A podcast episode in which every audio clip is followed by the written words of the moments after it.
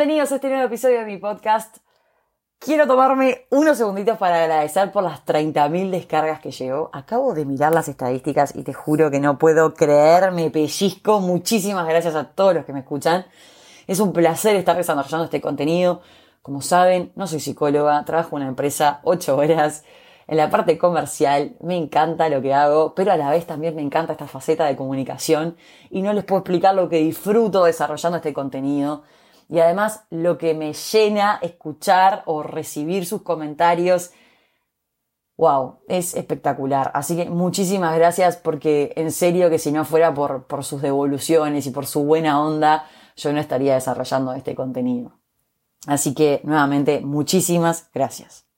Y hoy voy a estar hablando de cómo mi vida ha evolucionado y cómo he llegado a la conclusión de que lo que priorizo hoy en día son las conexiones reales. Ya sea con amistades, ya sea con familiares, ya sea con eh, chicos que salgo, lo que sea. Y, y bien de pisciana, cuando yo no tengo una conexión inmediata con la persona, es muy probable que esa relación, ese vínculo, sea cual sea el índole, no, no fluya después. Y nada, decirle intuición, decirle bruja, decirle lo que sea, pero muchas veces nos vemos en esa situación de forzar algún tipo de vínculo y la realidad es que, que no, no va por ahí. Hace unos días hice un video de, de priorizarse, valorarse y realmente ponerse en primer lugar siempre, siempre, siempre, siempre y yo creo que va por ahí, o sea, cuando vos realmente te querés, te valorás y sabés que sos una buena mina, que, que tenés las cosas claras, que estás para sumar y que realmente querés tener vínculos de calidad, realmente no perdés el tiempo con gente que no te suma. Cuando te enfocás en conectar de verdad, pero la conexión real y conocer a las personas, realmente conocerlas, no simplemente para, no sé, sacarte las ganas una noche, o para tener una amiga que te acompañe a salir porque estás soltera, o lo que sea. No, no, cuando realmente empezás a darte cuenta que tu tiempo vale oro y que lo que más te aporta a tu vida tener conexiones verdaderas, valorar a las personas, invertir tu tiempo a conciencia, todo fluye mucho mejor. Y les digo que yo tuve una etapa de mi vida súper negadora, que no sabía ni quién era, no me conectaba, porque la verdad que estaba tan triste y estaba pasándola tan mal con mi familia, mi mamá enferma hacía años y, y nada, hasta el día de hoy me cuesta hablar del tema porque realmente pasamos muy mal, pero en el momento, como trataba de evitarlo, no, no, no era ni consciente de lo que estaba pasando. Y, te das cuenta que, que muchas veces al no estar vos conectado con vos mismo, y no saber ni quién sos, ni qué querés, ni, qué te motiva, nada, terminás eligiendo vínculos o relaciones o amistades o lo que sea desde la necesidad. Entonces, nada, terminás con relaciones que son bastante vacías, no tenés mucha empatía, no conectás realmente, eh, no sentís que haya, eh, nada, como una conexión genuina de poder o de querer entender la perspectiva de la otra persona, cómo se siente, cómo piensa, sino que siempre estamos como en la posición de espero para responder y, reaccionar. Y no, esa escucha activa, esa falta de, de, realmente me tomo ese tiempo para escucharte y no para responderte, sino para acompañarte y para realmente eh, conectar con tu momento y con tu sentir. ¿Cuántas veces estamos contando algo y nos cortan y nos olvidamos de contar lo que estábamos contando o nos sentimos que ah, les chupa un huevo lo que estoy contando porque me cortaron y después se olvidan y bueno, ya fue. Entonces esto pasa cuando las conexiones no son reales, cuando las conexiones no son verdaderas, no son profundas.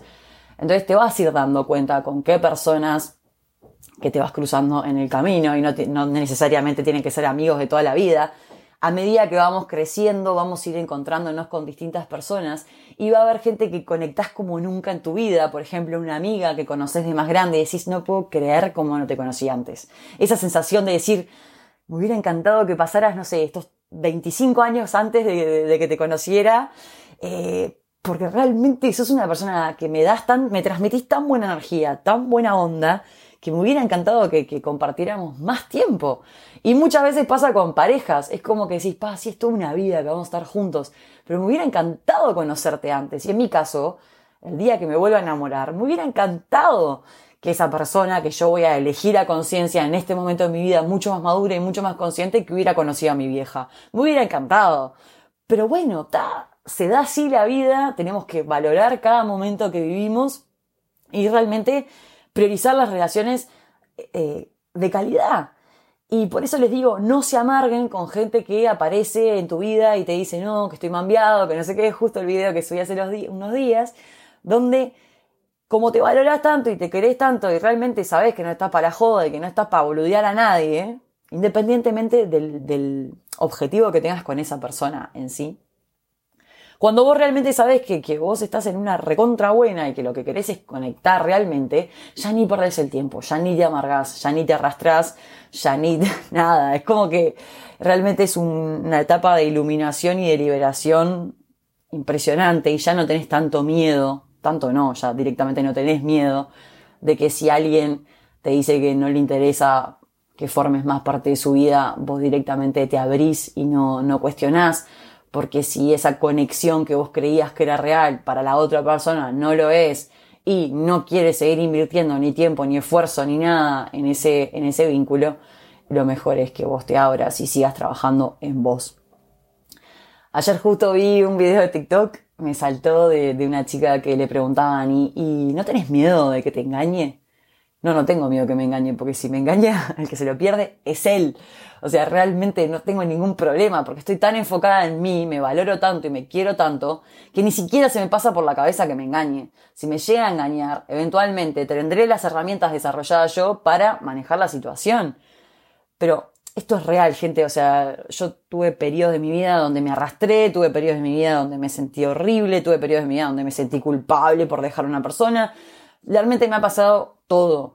Y les digo que a los que están pasando por duelos y por momentos complicados o donde hay mucha incertidumbre, donde no sabes dónde estás parado en un vínculo, créanme que la clave, pero así fundamental, es entenderte vos es conocerte vos, es tomarte un rato para escribir qué es lo que te pasa, qué es lo que sentís, naturalizar que no todos los días van a ser espectaculares, naturalizar que no todos los días van a ser una mierda, sino que la clave está en buscar el equilibrio. En todos los aspectos de tu vida yo creo que la clave está en el equilibrio ya cuando te vas a los excesos, ya sea porque estás obsesionado con tu dieta o estás obsesionado con el ejercicio o estás obsesionado con lo que sea, no va por ahí. O cuando estás workaholic, no va por ahí.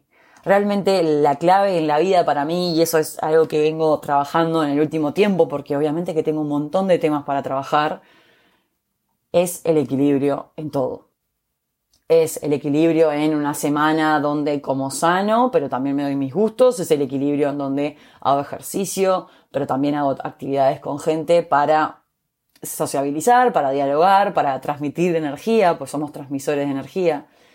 Y es el equilibrio en todo, en el tiempo que le dedico a los vínculos, a el laburo, a todo. O sea, realmente es es algo muy integral y, cuesta mucho llegar a, un punto en tu vida donde decís, pa, más allá de todo lo que me pasó, todo lo que viví, yo elijo eh, ser feliz todos los días y elijo que cada día, por más trillado que suene, siempre lo digo, elijo que cada día sea único y hacer algo especial, algo que a mí me haga sentir bien y no caer en la rutina y, y arrancar la semana pensando, pa, ya quiero que sea viernes, ya quiero salir, ya quiero dormir, ya quiero descansar, no sé, lo que sea sino que cada día sea como una oportunidad, más allá de que tu laburo tal vez es un embole o haces algo súper rutinario, pero tratar de que al menos algo en el día eh, te haga bien, te haga recargarte de energías, ya sea una llamada, una juntada con un amigo, ya sea ir a entrenar, leer algo, tomarte un ratito para meditar, tomarte un café mirando para afuera de la ventana,